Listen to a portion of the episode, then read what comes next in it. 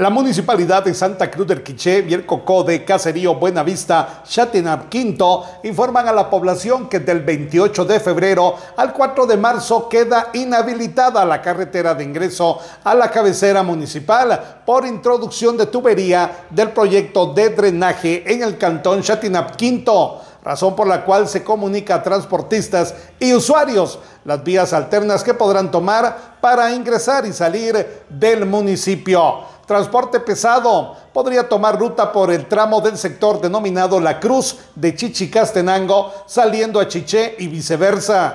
Transporte liviano, tramo de Chatinap Quinto, saliendo a Chatinap Primero, carretera a Patzité y viceversa. Para el efecto se contará con elementos de la PMT para moderar la viabilidad en el sector. Desde Emisoras Unidas Quiche reportó Carlos Recinos, Primera en Noticias, Primera en Deportes.